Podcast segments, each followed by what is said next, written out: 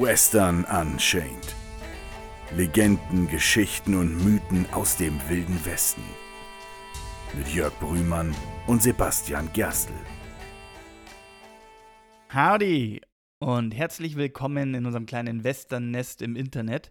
Ich bin der Sibi und heute probieren wir mal ein bisschen was anderes im Western Unchained Podcast.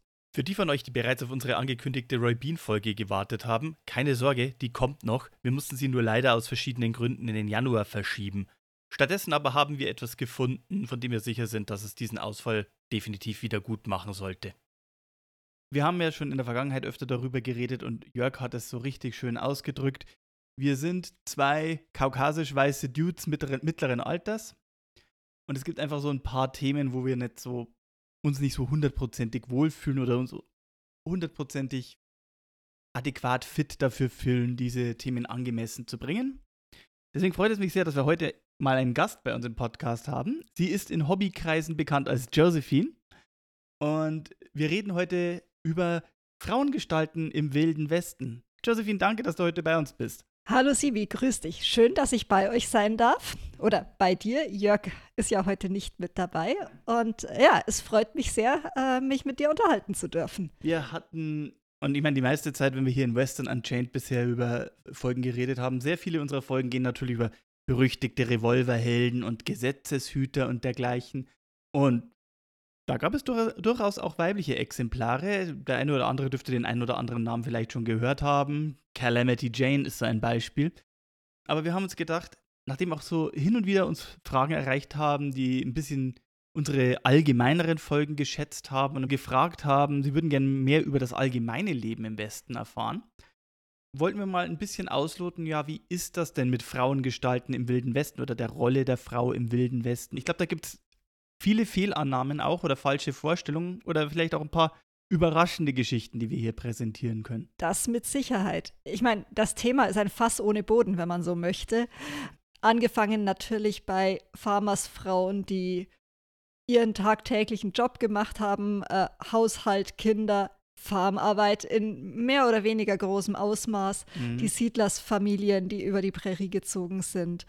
Ich weiß auch aus meiner eigenen Familiengeschichte, von einigen Auswanderern im 19. Jahrhundert sozusagen aus zweiter Hand, was damals so alles gemacht wurde oder gemacht werden musste. Ja. Und ich meine, du sagst es ja so mit der Familiengeschichte der den Einwanderern im Wilden Westen. Die Leute sind ja nach Amerika und dann auch von der Ostküste weiter nach Westen gezogen, weil, weil sie dort freier sein wollten, weil sie ihre eigenen Herren sein wollten oder ihre eigenen ja, Menschen sein wollten, wenn man so will, also ihre eigenen frei lebenden Menschen mit den eigenen Entscheidungen. Und viele Frauen haben sich das durchaus zunutze gemacht oder gewusst, sich das zunutze machen zu können äh, und haben, naja, Dinge getan, die man jetzt nicht unbedingt unter klassischer Frauenrolle finden würde. Durchaus. Ich habe hier vielleicht, das ist jetzt nicht unbedingt das typische Beispiel, aber ein Beispiel, das durchaus Wellen geschlagen hat, also auch in Ostküstenzeitungen. Es handelt sich hier um die Baltimore Sun aus Baltimore, Maryland. Jetzt nicht unbedingt ein Wildweststaat, aber Nein. diese Baltimore Sun berichtet über Cowboy Joe, und zitiert aus einer anderen Zeitung, nämlich der Boise City Capital News aus Boise, Idaho, mhm. ein Artikel, der vor einigen Wochen dort veröffentlicht wurde. Also diese Ausgabe der Baltimore Sun ist vom 2. März. Also wir sprechen hier von, wenn ich das richtig sehe, so Mitte Januar vielleicht. Und das ist ein relativ kurzer Beitrag, aber der hat durchaus für Aufregung gesorgt. Und zwar Joe Monahan, eine bekannte Persönlichkeit aus dem Jordan Valley, dieser Stadt und der Gegend von Sucker Creek, wurde vor einigen Tagen im Haus von Barney Molly in Upper Sucker Creek von einem heftigen Hustenanfall befallen und erstickte. Als man die Leiche für die Bestattung vorbereitete, stellte man zum ersten Mal fest, dass Cowboy Joe Monahan eine Frau war, die die Kleidung eines Mannes trug. und es hat durchaus Wellen geschlagen. Ich habe nur so ein zweites Beispiel. Ich habe hier eine Zeitung vom 6. März äh, von der Detroit Free Press in Detroit, Michigan, die einen gigantischen, also wirklich einen großen, doppelseitigen Explosivbeitrag macht. Cowboy Joe was a woman. Das ist tatsächlich sehr übertrieben, einen zweiseitigen Artikel. Ja, also es wird sehr breit ausgetreten. Ich, ich lese jetzt ja mal keine Zitate draus vor, aber vielleicht kommen wir da noch bisschen drauf zu sprechen. Aber es geht hier irgendwie um Death, äh, also der Tod und ein Bündel alter Briefe offenbaren das traurige Geheimnis eines Society-Mädchens, das aus ihrem Heim von der Ostküste floh und als Mann auf den Western Ranches lebte, ihr wahres Geschlecht 30 Jahre lang verborgen. Das ist natürlich dramatisch dargestellt. Oh, sehr dramatisch. Jetzt kann man natürlich davon ausgehen, dass aufgrund Berichte, die weniger weit vom Ort des Geschehens entfernt veröffentlicht wurden, dass die Leute sehr wohl zumindest ahnten, dass Joe Monahan, Little Joe genannt, ich komme noch drauf, eigentlich vermutlich eher eine Frau war. Little Joe war nämlich auch tatsächlich nur fünf Fuß groß. Hm, okay, das ja. ist knapp über einen Meter 50 wenn er seine Stiefel anhatte. Eben zwar hier von vor 100 Jahren, Durchschnittsgröße vom Mann war da wahrscheinlich war da auch noch deutlich kleiner und es Aber gibt auch 1,50 Meter 50 Meter ist 50 wirklich ist- klein. Joe war wohl auch eher zierlich, hatte kleine Hände, keinen Bartwuchs, eine eher hohe Stimme. Ein Nachbar hat wohl zu Protokoll gegeben, ja, wir haben schon alle angenommen, dass Joe eine Frau ist, aber wir haben nie danach gefragt und warum hätten wir auch sollen? Joe war für uns alle ein Mann. Aber Joe hat als Cowboy oder als äh, Trailhand und dergleichen in Idaho gelebt, und Gelebt und gearbeitet. gearbeitet. Ja. Ich fange vielleicht mal vorne an. Joe wurde um 1850, die Zensusaufschreibungen variieren um ein paar Jahre hin oder her, je nachdem, welchen Zensus man anschaut, um 1850 rum in New York geboren. Ob jetzt als Kind einer reichen Familie, wie dein Zeitungsartikel andeutet, oder eher in einfachen Verhältnissen, da unterscheiden sich die Quellen auch. Geboren als Joanna Monahan, vielleicht auch Mary Monahan, Mhm. auch hier etwas unklar. Was man jedoch weiß, ist, ähm, dass sie vermutlich 1867 in Silver City, Idaho, angekommen ist. Zu dem Zeitpunkt schon in Männerklamotten. Ich spreche ab jetzt von er. Mhm. Erstmals erwähnt in einem Idaho-Zensus oder aufgezählt in einem Idaho-Zensus 1870 als Bürger von Silver City und hat sich da mit verschiedenen Arbeiten durchgeschlagen. Hat in einem Livery Stable, also einem Mietsstall gearbeitet, da schon mit Pferden. Hat in einer Sägemühle gearbeitet. Hat sich als Cowboy und Ranchhand verdingt und hat da einen guten Job gemacht. Also die üblichen Sachen, die wir so als Männerjobs im Richtig. Westen an der Frontier uns Zu vorstellen. dem Zeitpunkt ungefähr 18, 20 Jahre alt so, Hm. über den Daumen gepeilt. Hat auch seine Bürgerpflichten wahrgenommen, ging regelmäßig wählen, hat nach Zeitungsberichten nach seinem Tod dann allerdings mehrfach auch in Juries, also in Geschworenenversammlungen gesessen. Ja. Es heißt, er hat auch beim Schafescheren geholfen, beim Cowbranding, konnte wohl sehr gut mit ähm, Revolver und Rifle umgehen und wurde mit der Zeit auch ein sehr guter Reiter. Mhm, also der, der Artikel, den ich hier Ja. habe in der Detroit Free Press, der sagt da eben auch, also war ein, war ein Shephherder, hatte sich Geld angespart, um vielleicht eines Tages eine eigene Ranch äh, Mhm. kaufen zu können. Und oh, das ist auch bitter. Joe hatte wohl tatsächlich mehr als 2000, vielleicht sogar an die 3000 Dollar gespart. Das ist ein ordentlicher. Arbeit in einer Mine, wo er wohl durchaus Glück hatte. Ja, in Idaho, wir hatten es in einer anderen Folge erwähnt, gab es diverse Goldminen. Mhm. Also, Und Silver City deutet ja auch darauf hin, dass da Silber abgebaut Ja. wurde. Und hat quasi sein gesamtes Erspart Investmentbetrug verloren. ei. Fing Ja. wieder von Null an, ähm, wieder über Gelegenheitsjobs, verkaufte Milch von der verbliebenen Kuh und Eier von den verbliebenen Hühnern Mhm.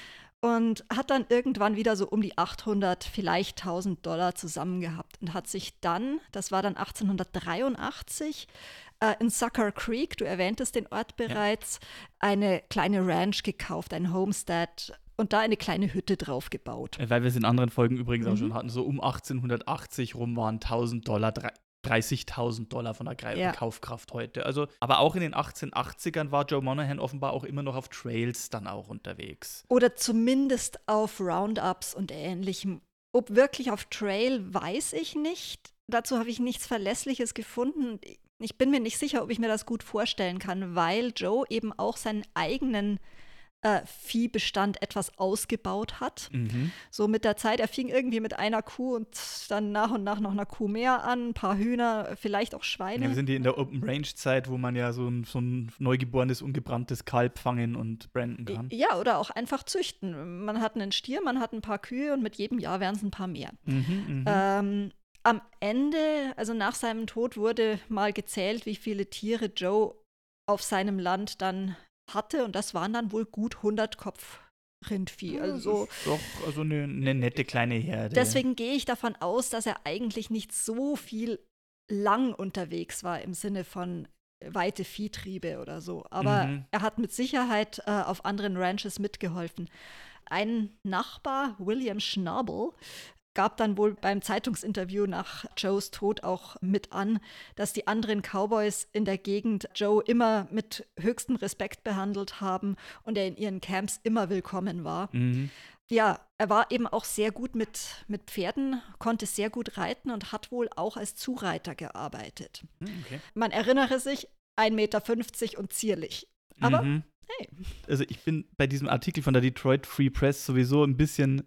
Ich, ich habe Grund zur Annahme, dass da einiges ein bisschen übertrieben wird. Hier wird da von dem Society Girl gesprochen, das irgendwie in Unehre geraten ist, sch schwanger wurde. das Kind bei der Schwester zu Hause gelassen ja, hat. genau. Ich bin mir nicht sicher, ob diese Geschichte stimmt. Es, es klingt tatsächlich sehr ausgeschmückt, dass das in Unehre Ja. gefallene Society Girl, das quasi in den Westen flieht, um sich da das war so ein bisschen romantisierend, dramatisierend. Ja. Im Osten waren die Geschlechterrollen tatsächlich, zumindest im späten 19. Jahrhundert, wesentlich fester geschrieben, als sie es mehr an der Frontier waren. Und deswegen glaube ich, dass solche Geschichten unglaublich Publikum gefunden haben. Mhm. Nochmal, dass Joe erst nach seinem Tod als Frau erkannt worden ist, glaube ich allein schon deswegen nicht, weil der Farmer Ezra Mills, der im Census District 29 für das entsprechende County 1880 den Zensus aufgeschrieben hat, Ja. hat pflichtschuldigst Joe Monahan männlich aufgeschrieben und in die Kommentarspalte, die es in diesen Census-Unterlagen gibt, geschrieben, Geschlecht angezweifelt oder zweifelhaft. Insofern, ja, ich bin überzeugt, dass die Nachbarn wussten, dass Joe eine Frau ist. Es hat sie nur nicht interessiert. Ja, und ich meine, warum auch? Also, äh, die Tatsache ist, und das haben wir mehrmals unterstrichen, ich meine, das Leben an der Frontier und gerade so in, auch in Idaho, auch in den Goldgräber- und Silbergräberstädten, es war schon eine harte Existenz. Ja, und wenn man dann jemanden hat, der seinen, seinen Mann steht, seinen Job macht und ihn gut macht, warum sollte man dann hinterfragen, was er sagt oder wofür er sich darstellt? Es gibt keinen Grund dafür. Mhm. Und egal, was jetzt letztendlich Joes Aktion gewesen sein mag, in, in erster Linie konnte diese Person so sein, wie sie es für sich entschieden hat, Ja. für sich wollte. Es war mit Sicherheit eine harte Existenz und es war auch eine durchaus von Rückschlägen und Bitterkeit geprägte Existenz. Aber trotzdem war Joe, Cowboy Joe oder Little Joe, Mhm. war vielleicht ein bisschen schrullig, ein bisschen Ja, eigenbrötlerisch. aber und- letzten Endes sehr geschätzt in, äh, in der Gegend und auch durchaus ja, erfolgreich mit sich quasi zweimal eine Existenz aufzubauen, am Schluss 100 Tiere auf der eigenen Ranch zu haben. Und ja, Joe starb dann letztendlich am 5. Januar 1904 bei einem Nachbarn. Mhm. Die Geschichte aus deiner Zeitung deckt sich nur teilweise mit dem, was ich so gefunden Okay. habe. Es ist wohl so gewesen, dass Joe äh, sich im Winter, im November vermutlich, eine Lungenentzündung, Erkältung zugezogen hat, als er draußen auf seiner Ranch gearbeitet hat Mhm. und dann über die Wochen immer äh, schwächer geworden ist und dann etwa um die, die Weihnachtszeit, den Jahreswechsel, zu Nachbarn gegangen ist, die versucht haben, ihn wieder gesund zu pflegen und da dann Anfang Januar vielleicht auch tatsächlich an einem Hustenanfall verstorben ist. Ja, also ich meine, derzeit Lungenentzündung oder etwas ähnliches, das kann sich dann schon auf diese Zeit äußern. Und Ja, aber ich meine, das ist jetzt natürlich super dramatisch. Ne? Man, man kennt irgendwie dieses Trope, würde ich schon fast so sagen, die Frau in Männerklamotten, die das quasi als einzigen Weg findet, um ihren eigenen Mann stehen zu können. Aber Tatsache ist, wir haben es ja auch angesprochen, das Homesteader Life an der Prärie, an der Frontier, es war hart ja, sicher. und es war ja auch so, ja, es gab den Homestead Act, wo jeder in den Westen gehen konnte und quasi seine Parzelle 160 Acre, also vier, ungefähr 64 Hektar Land für sich beanspruchen konnte für nahezu kein Geld, solange man das erfolgreich bewirtschaftet hat. Und zum erfolgreich bewirtschafteten gehörte halt auch als allererstes muss da ein Haus, also eine dauerhafte Behausung errichtet werden. Und dann muss man das Land halt so bewirtschaften, dass man halt wirklich davon zumindest in großen Teilen leben kann. Man muss es fruchtbar machen. Ob man das jetzt mit Getreideanbau oder Apfelbäumen macht, ist wahrscheinlich völlig egal. Mhm. Und ja, es ist wohl auch so, dass zumindest in einigen Gegenden ungefähr 20 Prozent der Homestead-Claims von Frauen eingetragen wurden. also wirklich, die, die Frauen haben den beantragt. Das also Richtig, also das waren entweder alleinstehende Frauen oder auch Witwen. Mhm. Ich habe an einer Stelle gelesen, dass auch Schwestern sich nebeneinander liegende Homestead Claims eintragen haben lassen und mhm. diese dann wechselweise bewohnt haben, um Ja, aber dann haben, also lass das drei oder vier Schwestern sein, dann haben die 240, 250 Hektar Land komplett ja. für sich. Und können das gemeinsam bewirtschaften. Und gut, wenn dann eine noch heiratet, Kinder bekommt, dann hat man auf einmal ganz schnell eine Familie, die in der Lage ist, das zu bewirtschaften und die aber auch so viel Land braucht, um gut über die Runden kommen mhm. zu können. Aber wir haben auch so Fälle, also es gibt da auch so Tagebücher von Frauen, die auf den Plains gelebt haben, in der Prärie gelebt haben, wo es dann oft so war. Also äh, manchmal war das Land auch etwas karger und irgendwo muss man auch im ersten Jahr, da wirft das Land nicht sofort alles ab. Man muss ja auch irgendwie gucken, wie man den ersten Winter übersteht. Also sind die Männer oft rausgezogen und haben geguckt, ob sie irgendwo in einer Mine, auf einer Ranch, in einem Wald, Bei der Eisenbahn. Arbeit finden. Was dazu geführt hat, dass diese Männer oft Wochen, teilweise auch Monate lang unterwegs waren und nicht zu Hause waren in ihrem Homestead. Und dann mussten aber trotzdem die Frauen und Kinder, die zurückgeblieben sind, mussten trotzdem den weiter. Laden schmeißen, ja. Richtig, also die mussten ja weiterhin dafür sorgen, dass auch wenn der Mann jetzt nicht da ist, müssen die Felder trotzdem bestellt werden. Ob das jetzt Kartoffeln oder Weizen oder sonst irgendwas ist, die müssen das Land bestellen und das müssen haben Ja, und das Land muss im Zweifelsfall auch verteidigt werden gegen Nachbarn, Banditen, Indianer, heutzutage würde man sagen Native Americans, aber im, ich sag jetzt mal Frontier-Sprech, einfach der klassische Indianerüberfall ja, oder was auch immer. Oder sei es auch nur der Bär, der aus den Bergen kommt. Ja, eben. Bären, Pumas, äh, also. Ja, das gibt es aber übrigens auch andersrum, dass der Mann auf dem Homestead bleibt und die Frau sich einen Job sucht. Okay. Sagt dir der Begriff Bullwhacker etwas? Ähm. Ochsenschläger. Also, äh, ja. ich, ich habe ihn, ich, ich hab ihn schon mal gehört, aber. Nee, ja, nee. Bullwhackers ist sozusagen der Spitzname für Fuhrunternehmer. Das, was mhm. später dann mal die Trucker wurden, es gab ja keine Trucks, die Waren mussten trotzdem irgendwie von A nach ja, B. Natürlich. Das waren die Leute, die Ochsengespanne durch die Gegend gefahren haben und bestellte Waren irgendwo hingeliefert haben. Ja, ich meine, diese ganzen, äh, entweder die ganzen Farms oder Ranches oder Trading Posts, die müssen ja auch irgendwie. Ja, oder auch, auch die Städte. Ich meine, irgendwie mussten, weiß ich nicht, Kochöfen oder sonstige Dinge, Klaviere in Hotels gebracht ja. werden. Und das haben alles diese sogenannten Bullwhackers erledigt. Mhm, weil das große Ochsengespanne waren und die haben die halt vorangetrieben. Genau.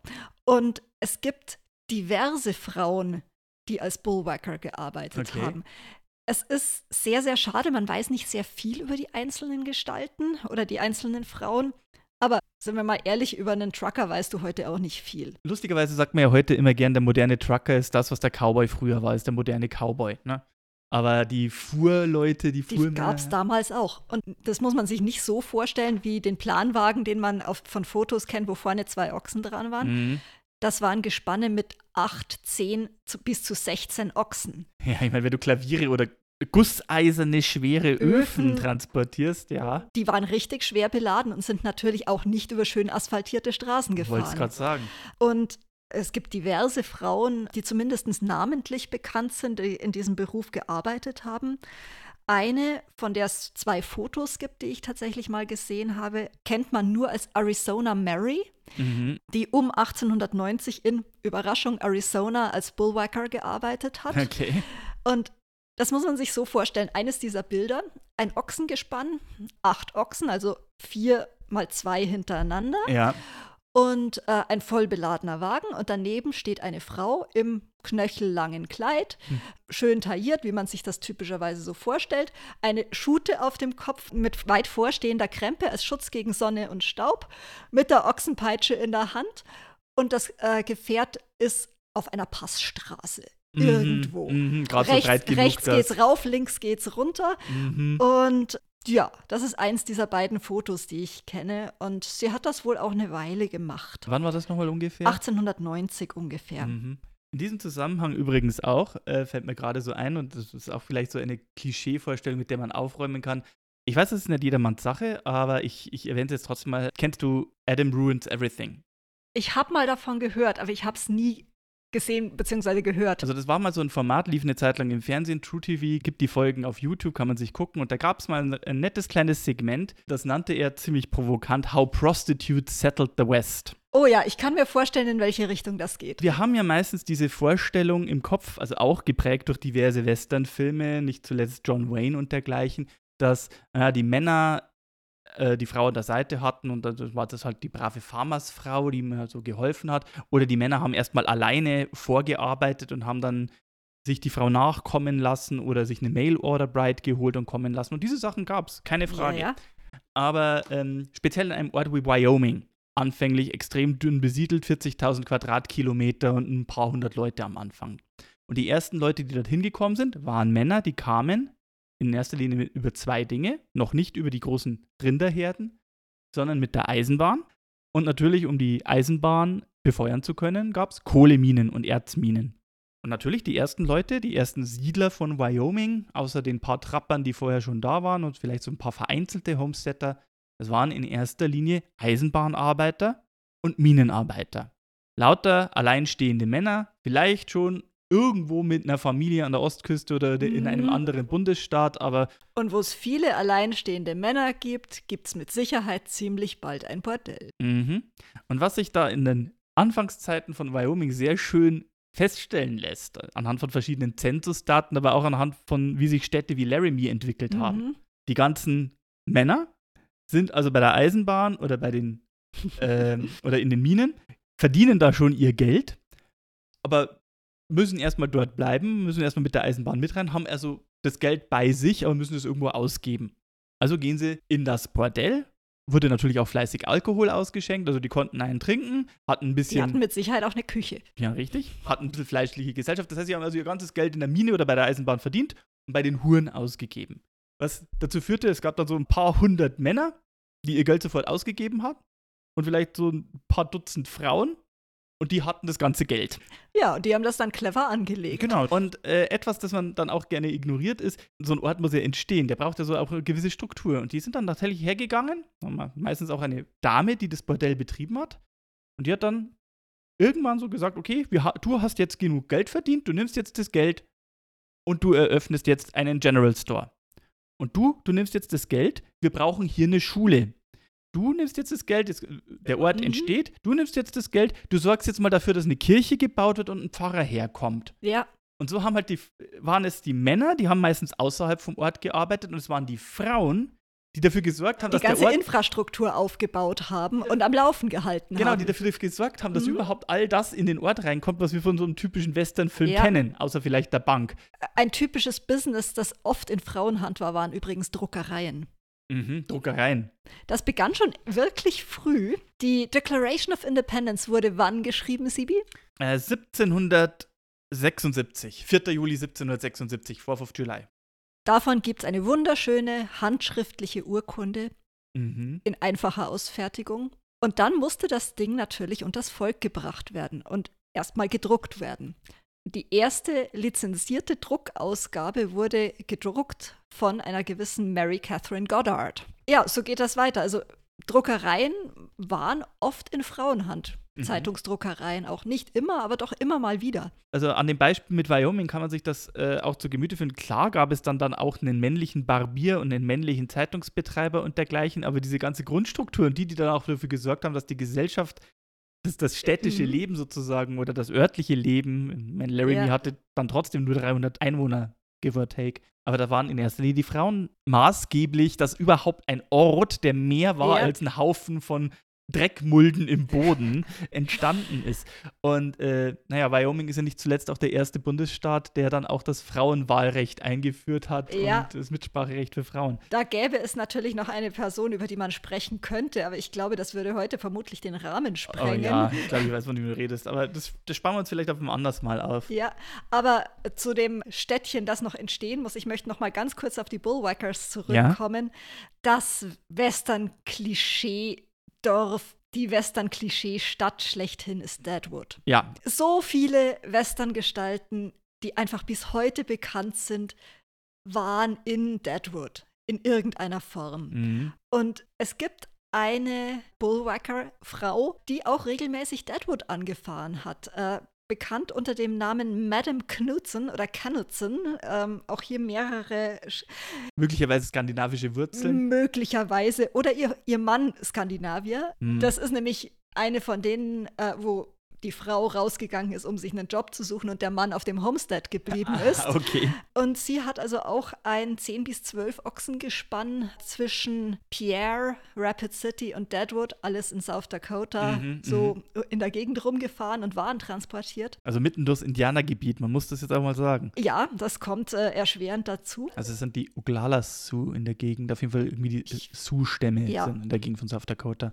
Und sie hatte mindestens teilweise auf ihren Fahrten ihren einjährigen oder plus minus einjährigen Sohn dabei. Mhm, mhm. Mit der Begründung, ja, den kann ich doch nicht so lang alleine beim Vater lassen, das geht doch schief, dann nehme ich ihn lieber mit auf dem Wagen mit.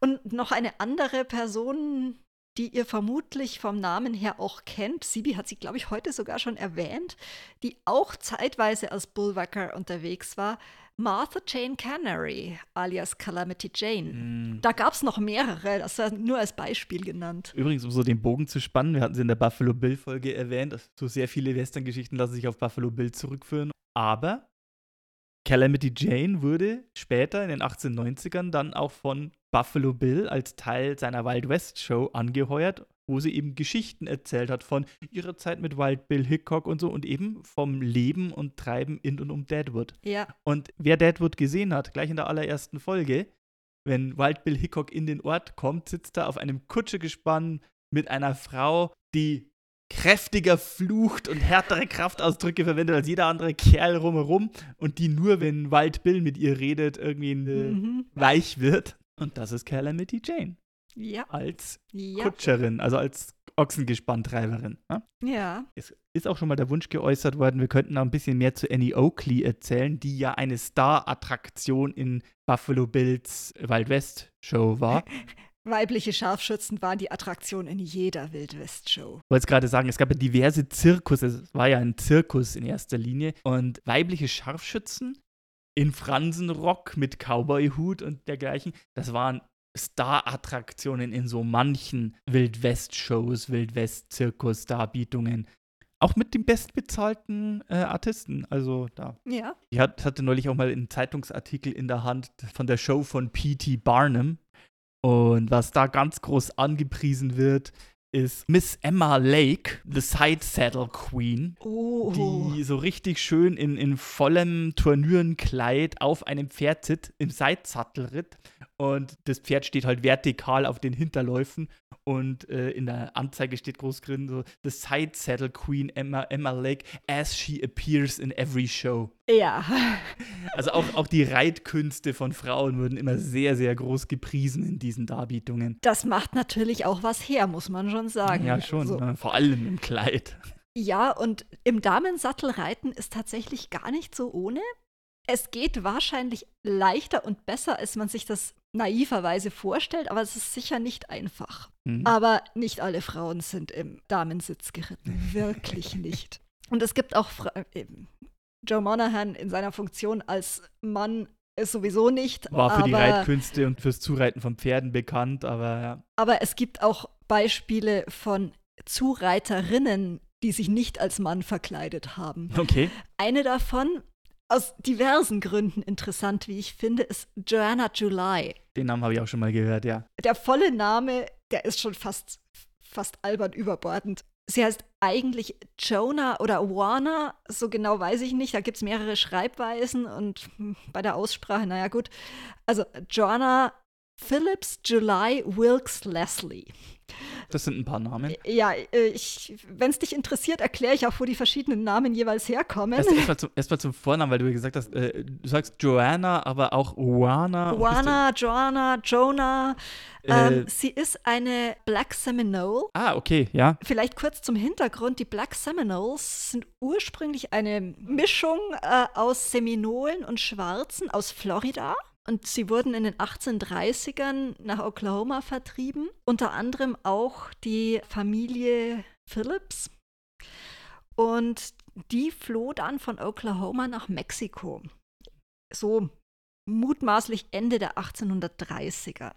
Und also Black, Black Seminoles waren halt entflohene Sklaven, die zu den Seminolen Richtig. gegangen sind, so äh, im 18., frühen 19. Jahrhundert und dann ja, auch mit Teil den Seminolen vertrieben wurden. Mhm, und Teil des Stammes, also ja. äh, eigene Strömung innerhalb des Stammes. Richtig. Wurden. Und auch wohl eine größere Gemeinschaft, sodass sie als Black Seminoles einen eigenen Namen eigentlich haben. Mhm. Jedenfalls wurde dann in Mexiko, in Nacimiento, wenn ich das richtig ausspreche, entweder 1857 oder 1860, etwas unklar, Joanna, Jonah als Tochter von Jenny Bruner und einem Ned Phillips geboren. Mhm. Beides Black Seminoles.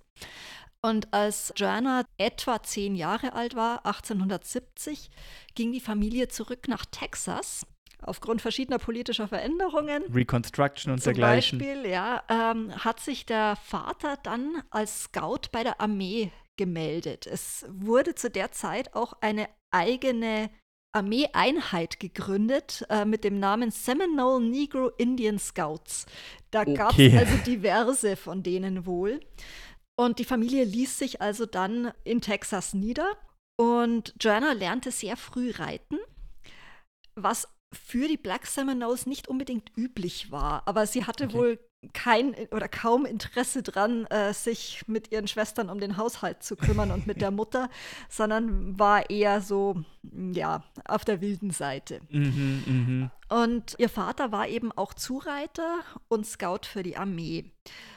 Und sie hat dann von ihm auch den Umgang mit den Pferden gelernt, mhm. wohl auch von einem Freund oder Onkel. Und nachdem der Vater dann irgendwann verstorben war, hat sie den Teil seiner Arbeit als Zureiter übernommen. Okay, für die Armee oder? Äh? Ich nehme an, privat, aber die Armee hat die Pferde dann gekauft. Ah, verstehe. Da ist die Quelle, die sie tatsächlich selbst ist, nicht Ach. so richtig präzise. ja, gut. Äh, vielleicht kurz abschweifend, äh, warum wissen wir die Geschichte von Joanna July überhaupt? In den 1930ern gab es ein äh, sogenanntes Federal Writers Project und in dem wiederum das sogenannte Folklore Project. Und da wurden ja alte Westerner interviewt, mhm. Und deren Geschichten aufgeschrieben. Antrieb auch deswegen, weil in den 1930er Jahren ja der Wilde Westen so weit zurück war, dass die Leute, die ihn tatsächlich noch erlebt haben, immer weniger wurden, ja. ja. Und ja, Joanna July wurde tatsächlich interviewt und hat ihre Geschichte selbst erzählt. Mhm. Deswegen, man, man kann davon ausgehen, dass ein Großteil wahr ist, das eine oder andere vielleicht etwas verschwommen und verwaschen. Sie sind ja wahrscheinlich auf sie aufmerksam geworden, weil sich Geschichten über sie auch erzählt Sicher, worden sind ja. in der Gegend. Ja, naja, jedenfalls, sie hat dann Pferde zugeritten auf eine sehr eigenwillige Art mhm. und die dann an die Armee verkauft. Was für eine eigenwillige Art äh, reden ja, wir hier? Das typische Vorgehen ist ja, man nimmt ein Pferd, sperrt es in einen Roundpan und versucht irgendwie aufzusteigen und es so lange zu reiten und so oft wieder aufzusteigen, wenn man abgeworfen wurde, bis das Pferd nicht mehr mag bis und es halt müde wird und man dann irgendwie das dahin lenken kann, wo man es ja, will. Ja, genau. Joanna hat das etwas anders gemacht. Sie hat das Pferd in den Fluss geführt. Und zwar an eine so tiefe Stelle, dass das Pferd da schwimmen musste. Das führt dazu, dass das Pferd nicht mehr buckeln und rumspringen kann, weil es hat ja keinen Boden mehr unter den Füßen. Ja. Joanna hat zu Protokoll gegeben, sie hat dann immer ein Kleid angezogen, das sie eigentlich hätte waschen müssen und ist in den Fluss gegangen. Wenn das Pferd müde geworden ist, so vom, vom Strampeln und Schwimmen, hat das Pferd an der Mähne genommen, ist vorsichtig aufgestiegen mhm. und äh, hat das Pferd dann zurück in Richtung Ufer gelenkt geführt und ähm, also quasi nicht das Pferd brechen, wie es so der Cowboy im Zuritt macht. Ich sage jetzt in Anführungszeichen retten. Mhm, mh. Und das Pferd war ja schon müde vom ganzen Schwimmen und so hat das wohl recht gut funktioniert. Okay. Das muss aber vermutlich auch äußerst eigenwillig ausgesehen haben. Kann ich mir vorstellen. Und naja, jedenfalls äh, so wurde Joanna zur Zureiterin. Mhm. Sie hat dann, kurzer Abriss ihrer weiter, ihres weiteren Lebens, 1877 einen Army Scout geheiratet, der, ja, der Name stimmt, Carolina July hieß. Mhm. Diese Ehe hielt nicht sonderlich lang. Sie hat sich von ihm getrennt. Ob er dann zuerst gestorben ist oder erst nachdem sie wieder geheiratet hat, da verschwimmen die Zeitangaben ein bisschen. Okay, Jedenfalls Carolina July starb 1884, sieben Jahre nachdem sie ihn geheiratet hatte. Nach 1880, ob das jetzt vor oder nach 1884 war, weiß ich nicht, heiratete sie wieder und zwar einen Alexander Wilkes, auch Army Scout. Mhm. Mit dem hatte sie dann auch vier Kinder. 1900 im Zensus wird sie als verwitwet angegeben. Okay, ja. Sie heiratete 1909 nochmal und zwar einen Charles Leslie. Da haben wir jetzt die ganzen Nachnamen. Ah, ja, okay. Joanna Phillips nach dem Mhm. Vater, July ihrem ersten Ehemann, Wilkes dem zweiten und Leslie dem dritten, dritten Ehemann. ähm, Charles starb dann 1925. Joanna hat dann ein paar Jahre später bei der Armee Witwenrente beantragt und zwar für ihren ersten Ehemann Carolina July. Okay. In jedem Fall, äh, diese, dieses Dokument über die Witwenrente bestätigt ihre Geschichte auch, weil zum einen sie als Frau eines Armeescouts, im Übrigen von zwei Armeescouts, äh, ihr zweiter Ehemann wird darin nämlich auch genannt, Ah, okay. ähm, verbrieft ist und ihr Name, auch wenn sie sich selbst in dem Interview als Joanna July bezeichnet hat, ihr Name in diesem Witwenrentendokument ist tatsächlich Joanna Leslie. mhm. Ja, Okay, spannend. Sie hat dann den Rest ihres Lebens im Kreis ihrer Kinder, Enkel, Nichten und Neffen verbracht und äh, starb am 18.01.1942. Also gut 80 Jahre. Ja, alt. die Dame wurde durchaus alt. Ja, die vermutlich bekannteste, soweit man von bekannt sprechen kann, Zureiterin, ähm, schwarze, indigene Zureiterin in Texas.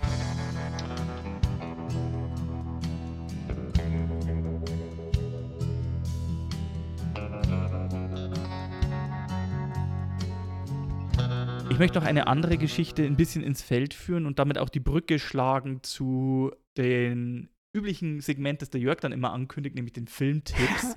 und ich habe diesen, es ist jetzt in dem Fall kein Film, aber eine Miniserie. Ich habe sie, äh, wir haben das in der Folge mit den Western, also der Geschichte des Westerns erwähnt, eine acht, in 1980er Jahren erstmals ausgestrahlte vierteilige Miniserie. Du sprichst von Lonesome Dove. Ich spreche von Lonesome Dove.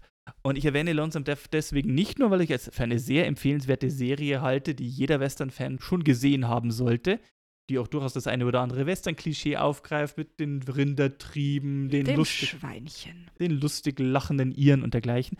Aber ich erwähne Lonesome Dove deswegen, äh, speziell wegen einer Szene, wo sie gerade ihren großen Track von Texas nach Wyoming machen, weil sie ja in Wyoming eine Ranch eröffnen wollten und sie kommen da bei einer Pferdezucht vorbei, äh, also auch einer großen Ranch und die ganze Ranch wird betrieben von einer Frau. Die kennen sie auch gut. Die Frau ist verwitwet. Der Mann hat die Ranch vielleicht aufgebaut, aber seit der Mann tot ist, oder es wird nie so ganz klar, glaube ich, gesagt, ob er tatsächlich tot ist oder einfach nur weg. Aber sie schmeißt, Sie den, schmeißt Laden. den Laden, ja. Der Ranch geht's gut. Ja, sie ist völlig Anweisungen, unangefochten. Also, sie ist völlig unangefochten. Sie kommt da raus, trägt Reithosen und es ist einfach, es wird nie in der ganzen Serie, es wird nie was Besonderes draus gemacht oder zumindest die Charaktere machen nie etwas Besonderes daraus, dass das eine Frau ist, die den Laden schmeißt. Es ist ganz selbstverständlich so. Vielleicht hat der Mann den Laden aufgebaut, aber der Mann ist nicht mehr da und jetzt führt die Frau das Kommando. Punkt. Und das ist das Schöne an dieser Szene, dass es so selbstverständlich ist. Und ich glaube, an der Stelle sollten wir unser Klischeebild vom Wilden Westen alle ein bisschen gerade rücken und solche Szenen viel selbstverständlicher hinnehmen Mhm. oder uns vorstellen. Ja, und sie halt eben wirklich nicht als, boah, das ist aber eine kuriose Besonderheit, sondern als eher das Typische. Ja, ich, ich glaube nicht, dass wir an die 50%-Marke kommen, Nein, aber nicht. es war mit Sicherheit wesentlich häufiger, als wir uns das aufgrund, so wie es im Film dargestellt wird, oder auch wie man sich das Klischee halber vorstellt, einfach ja in den Köpfen verankert ist. Ich glaube, dass das deutlich häufiger vorgekommen ist, Mhm. als man meint. Und ich denke dann eben auch, wo wir dann eben bei den Filmbildern sind, wir kennen die großen Schießereigeschichten oder so, weil das halt meistens, naja, männliche Ruhmsucher oder sonst irgendwas waren. Frauen tendenziell haben. Es gibt sie durchaus auch. Und wir, ich kann auch, wir können auch gerne mal über die eine oder andere weibliche Outlaw-Geschichte erzählen. Da gibt es einige sehr beeindruckende Gestalten. Oh ja. Aber so, das ist dann irgendwie auch so ein Klischee, das auch in der modernen Berufswelt sind. Das sind eher die Männer, die so nach Ruhm und Geltungssucht streben, während die Frauen eher danach streben, dass der Laden am Laufen Get bleibt. shit done. Richtig. Und es ist aber auch so, das muss man vielleicht fairerweise auch sagen, die Geschichte wurde in der Zeit ganz viel von Männern geschrieben. Und viele Frauen sind vielleicht auch Ja. unter den Teppich gekehrt worden. Ja, mit Sicherheit. An der Stelle vielleicht noch ein ganz kurzes Beispiel. Da gäbe es viele Details zu erzählen, aber das sprengt völlig den Rahmen. Sibi, Paul Revere kennst du. Natürlich, der Reiter, der gewarnt hat, dass die Briten kommen. Ja, 1777. Zeitgleich in derselben Nacht, in der Paul Revere geritten ist, um die äh, Milizen zu alarmieren, ritt auch die 16-jährige Sybil Ludlington einen 30-Meilen-Ritt Mhm. und alarmierte die Milizen. Ja, ich meine, ja, sehr viel von dem Frauenbild im Wilden Westen, das wir im Kopf haben, ist halt eben auch geprägt von den Western-Filmen, die dann meistens auch von einem männlich geprägten Hollywood gedreht wurden. Und ich glaube, gerade die Italo-Western der 60er oder 70er Jahre die haben haben da nicht geholfen. nicht unbedingt zu einem positiven Bildgeld beigetragen, nein. Und ich sag's mal so, äh, dem, dem Frauenwestern, ich versuche, ich, ich, ich, ich, und da merkt man jetzt gerade so, das ist einer der Gründe, warum ich gerne eine Frau zu diesem Thema hier zu Gast habe, aber dem haftet meistens kein sonderlich guter Ruf an. Also die Filme, die weibliche Protagonisten im Zentrum haben, Das sind auch viele dabei, die echt nicht gut sind. ja, und ich glaube, einer der größten Fehler ist eben, weil sie irgendwie das Besondere an der Situation rausstreichen wollen. Und also, es gibt ja zum Beispiel einen Film, Bandidas. Sicher schon gehört von. Oder? Gott, ja. Nicht gerade ein guter Film. Ich habe gehört, dass der in der Produktion eigentlich ganz anders sein sollte. Dass das eben auch so, so weniger so, oh, wir sind hier so Girl Power-mäßig nur im Wilden Westen unterwegs, sondern dass es halt schon so mehr, da schlagen sich Frauen in einer männerdominierten Wilden Westen durch. Es Mhm. fällt da so ein bisschen unter den Tisch. Und das Ganze wird dann irgendwie so ein bisschen zu einer Parodie von sich selbst. Oder ein anderes, weil wir auch Little Joe am Anfang hatten. Mhm. Äh, es gibt auch einen Film, The Ballad of Little Joe. Ja, ich weiß einiges darüber. Ich habe ihn tatsächlich nie Ich habe ihn gesehen. tatsächlich während meiner Studienzeit gesehen. Und also ich meine, eine Frau hat Regie geführt und man hat, war, war offenbar sehr bemüht, äh, einen einen- Western für Frauen zu Mhm. drehen. was dann zu einer Eye-Candy-Szene führt, dass also Little Joe einen Indigenen bei sich auf der Ranch leben hat, weil sie sonst keinen anderen dieser Macho-Männer bei sich in der Nähe dulden wird. Und da natürlich eine sehr lange ausgeprägte Szene ist, wie dieser Indigene halbnackt im See badet. Und äh, da auch so eine Pseudo, also offenbar war da der An Eindruck, das musste auch so eine Pseudoromanze mit reinschwingen, sonst kriegt man den Film nicht verkauft. Was ich finde, der Story, der eigentlich sehr spannenden Geschichte von Joe Monahan wirklich schadet. Das ist auch der Grund, warum ich gesagt habe, nein, den Film muss ich mir jetzt eigentlich nicht anschauen. Es gibt ein paar positivere Beispiele. Ähm, gerne als, als, als feministischer Western wird immer gern Johnny Guitar von 1950 in, ins Feld geführt. Sagen wir mal, für 1950 kann man das so sehen, ja. Ja, progressiv für 1950 insofern, als dass quasi der, der, der namensgebende Johnny Guitar mehr so der Spielball zwischen den Frauen ist. Da wird zumindest unterstrichen, das, was er erwähnt, die Frauen sind eigentlich die Wortführer in Ja. dem Ort. Ein anderer Western, der eher so eine Komödie ist, aber ein netter Film, kann ich immer noch heute empfehlen. Cat Ballou, irgendwo in Wyoming. Oh ja, sollte ich mir mal wieder anschauen. Von der School Mom, eine Schullehrerin, die irgendwie äh, un unverhofft zur Outlaw-Königin wird und Banditenkönigin von Wyoming. Es ist ein sehr amüsanter Ja, Film. n- nicht ernst nehmen, aber anschauen. Einen Western, den ich sehr schätze, mit einer Protagonistin in der Hauptrolle, der äh, gedreht hat, den Tommy Lee Jones. Und der, Tommy Lee Jones spielt auch die Hauptrolle. Tommy Lee Ähm, Jones hat viele Western gemacht. Tommy Lee Jones und er hat viele, wenn man so will, Minderheiten-Western gemacht. Und in The Homesman, da spielt er zwar die männliche Hauptrolle, aber die zentrale Figur sind eigentlich vier Frauen. Mhm. Und Tommy Lee Jones ist ein eigentlich dem Tod geweihter, der von diesen Frauen zwangsrekrutiert wird, um sie in den nächsten Ort zu begleiten, durch Pawnee-Gebiet hindurch. Es ist kein Wohlfühlfilm.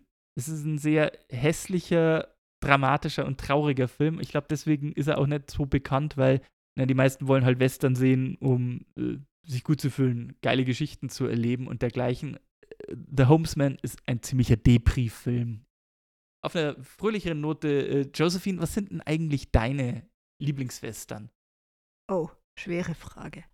Du willst jetzt meine Lieblingswestern und nicht Western mit Frauen gestalten. Nein, nicht, nicht zwangsweise. Also. The Salvation ist ein extrem guter Film. Okay. Ähm, Ungewöhnliche Wahl. Dänischer Western von 2006. mit Mats Mikkelsen in der Mhm. Hauptrolle. Auch kein viel guter Film, aber hochgradig empfehlenswert, meiner ja, Meinung auf jeden nach. Fall. True Grit. Also Welcher? der beide. ah. beide aus unterschiedlichen Gründen, aber ich finde beides sehr, sehr gute Filme. Und da haben wir eine Frauengestalt mit drin, nur so am Rande bemerkt. mhm, mhm. Matty kann schon was. Und sie ist halt wirklich die Und sie lässt sich auch nicht unterkriegen. Plot. Ja.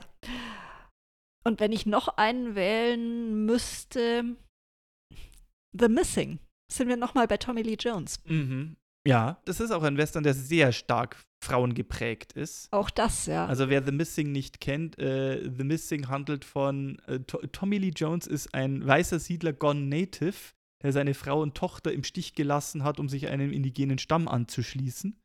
Und dann Jahre später zu seiner Tochter zurückkehrt, die inzwischen selber zwei Töchter hat. ja. Und dann werden die Töchter von einem indianischen Schamanen auf Rachefeldzug entführt. Und kein anderer Mann im Ort traut sich, also die gehen Zu eh davon aus, sie zu retten und zu befreien. und deswegen schließt sie sich mit ihrem eigentlich verhassten Vater zusammen, der als einziger bereit ist, sie zu begleiten. Und sie, die beiden mit der jüngeren Tochter in Schlepptau ziehen hinterher und versuchen, die ältere Äh, Tochter Tochter zu- befreien. mhm.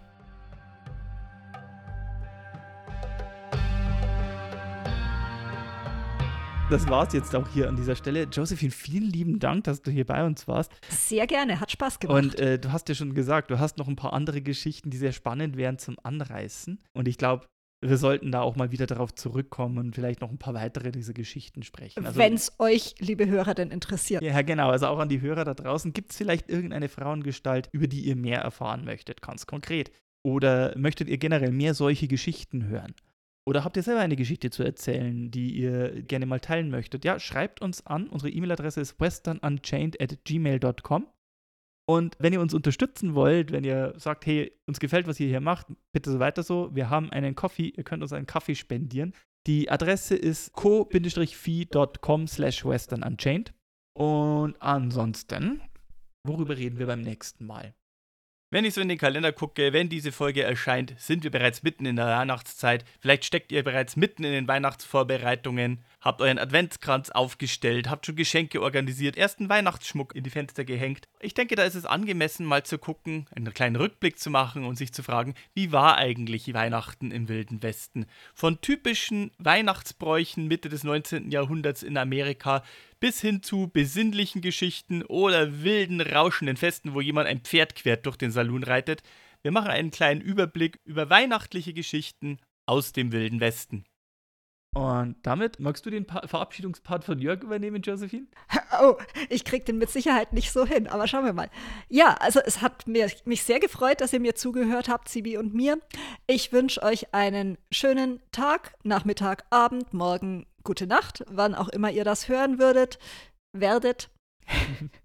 Macht's gut und ich sag jetzt nicht bis zum nächsten Mal, weil wer weiß. Adios, Muchachos und Muchachas. Ich hoffe, es hat euch gefallen. Auf Wiedersehen und ciao.